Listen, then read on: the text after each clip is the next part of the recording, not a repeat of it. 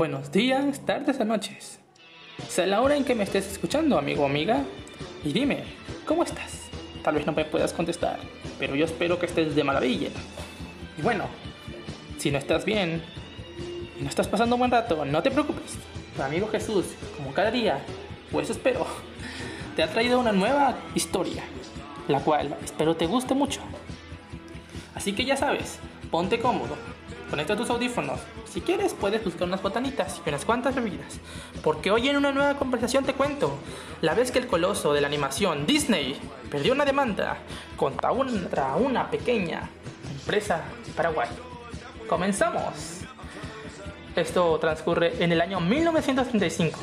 Un inmigrante italiano llamado Pascual Blasco se había mudado a Paraguay con el fin de comenzar a trabajar en ese lugar. Y lo primero que hizo fue poner su propia frutería y poco a poco, con perseverancia, trabajo duro, como debe ser, su pequeña frutería empezaría a crecer más y más.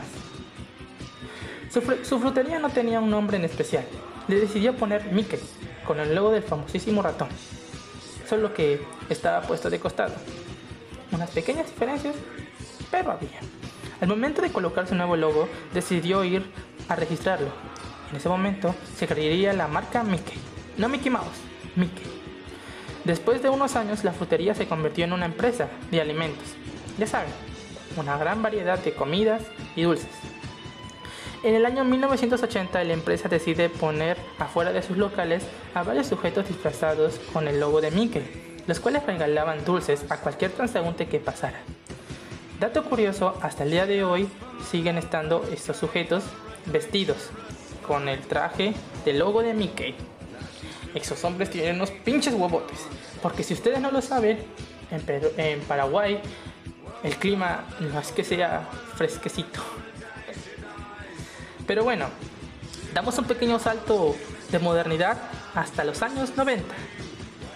Específicamente en el año 1993, donde ocurriría una de las pequeñas cosas, pequeñas pero fuertes, que les pasaría a la empresa Mickey. Walt Disney Company decide denunciar a la empresa Mickey por el uso de su imagen. Según la demanda que hizo la compañía de Disney hacia la empresa de Mickey, este estaba usando el logo del ratón de forma ilegal. Y en ese momento empezó una disputa legal para ver quién ganaba. Y al final de una larga lucha en la cual estuvieron incluidos un chingo, un chingo, pero un chingo de abogados, al final la demanda falló en contra de Walt Disney Company y la ganó la empresa de Mickey. ¿Cómo pudo ser esto? Se preguntarán.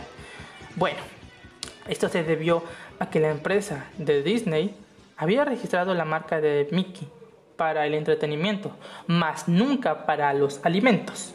Así que sí, esta fue una victoria para la pequeña empresa de Paraguay, Mickey. Pero con un pequeño problema. Solo podían, como esta empresa estaba en Paraguay, y se registró en Paraguay, mm, si decidían salir de Paraguay a diferentes partes y vender sus productos con el logo y el nombre, pero bueno, más con el logo, tendrían un gran problema. Pero bueno, una pequeña victoria. Así que, ¿por qué les cuento esta historia? Porque hoy en 2020 la empresa Mickey cumple 50 años de existir.